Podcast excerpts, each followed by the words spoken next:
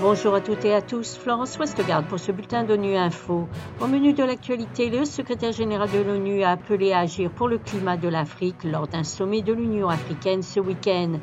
La situation des droits de l'homme en République centrafricaine reste très préoccupante, selon un expert de l'ONU.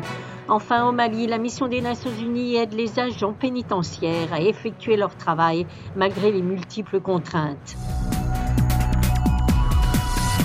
Le secrétaire général de l'ONU, Antonio Guterres, a exprimé samedi son soutien à une Afrique intégrée, prospère et pacifique lors d'un sommet de l'Union africaine qui se tenait dans la capitale éthiopienne Addis Abeba.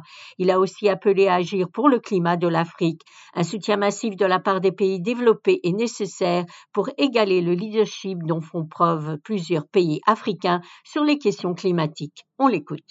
Les pays africains montrent la voie qu'il s'agisse de la stratégie d'économie verte du Kenya, du partenariat pour une transition énergétique juste de l'Afrique du Sud ou de l'ambitieux plan d'action de l'Union africaine pour la relance verte. La promesse de mobiliser 100 milliards de dollars par an par les pays développés en faveur des pays en développement, de mettre sur pied le fonds pour les pertes et dommages convenus à Charles el de doubler le financement pour l'adaptation et la résilience des populations face au changement climatique et de réalimenter le fonds vert pour le climat.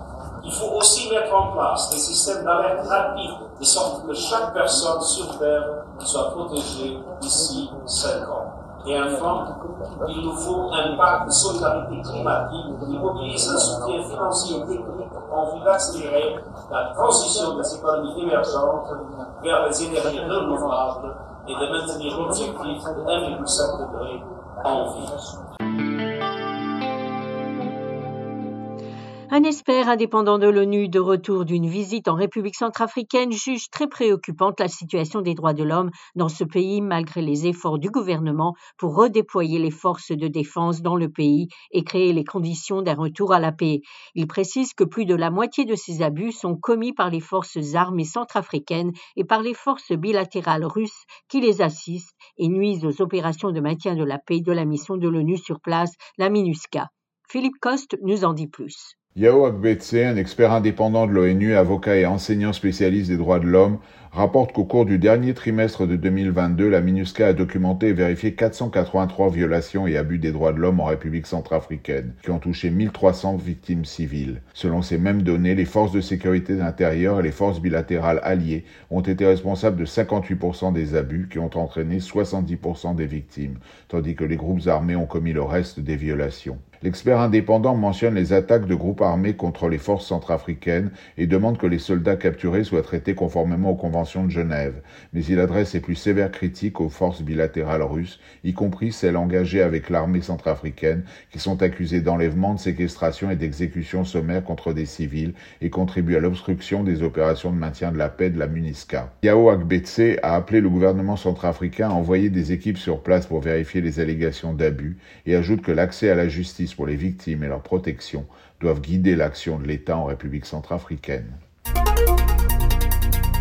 Au Mali, la mission des Nations Unies, la MINUSMA, aide les agents pénitentiaires à effectuer leur travail malgré les multiples contraintes. Récemment, une formation a été organisée à Gao, dans le nord du pays, par la section justice et correction de la MINUSMA.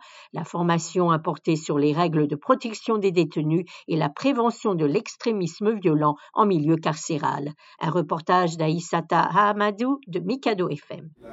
Dans la salle de réunion de la préfecture de Gao, les 30 participants écoutent religieusement le formateur qui leur parle des règles de Mandela et de Bangkok colonel Lamissa Bengali, directeur régional de l'administration pénitentiaire. Cette formation, ça ne fait que renforcer la capacité du personnel. Ça va permettre également au personnel de réviser les règles Mandela et les règles de Bangkok qui concernent les personnes privées de liberté. Dans ces règles-là, nous avons les manières qu'il faut pour pouvoir bien détenir les personnes privées de liberté tout en dissipant le stress de la prison et la surpopulation. Voilà, fin de ce bulletin d'ONU Info. Vous pouvez nous retrouver sur Internet, sur nos comptes médias sociaux, Twitter et Facebook. Merci de votre fidélité et à bientôt.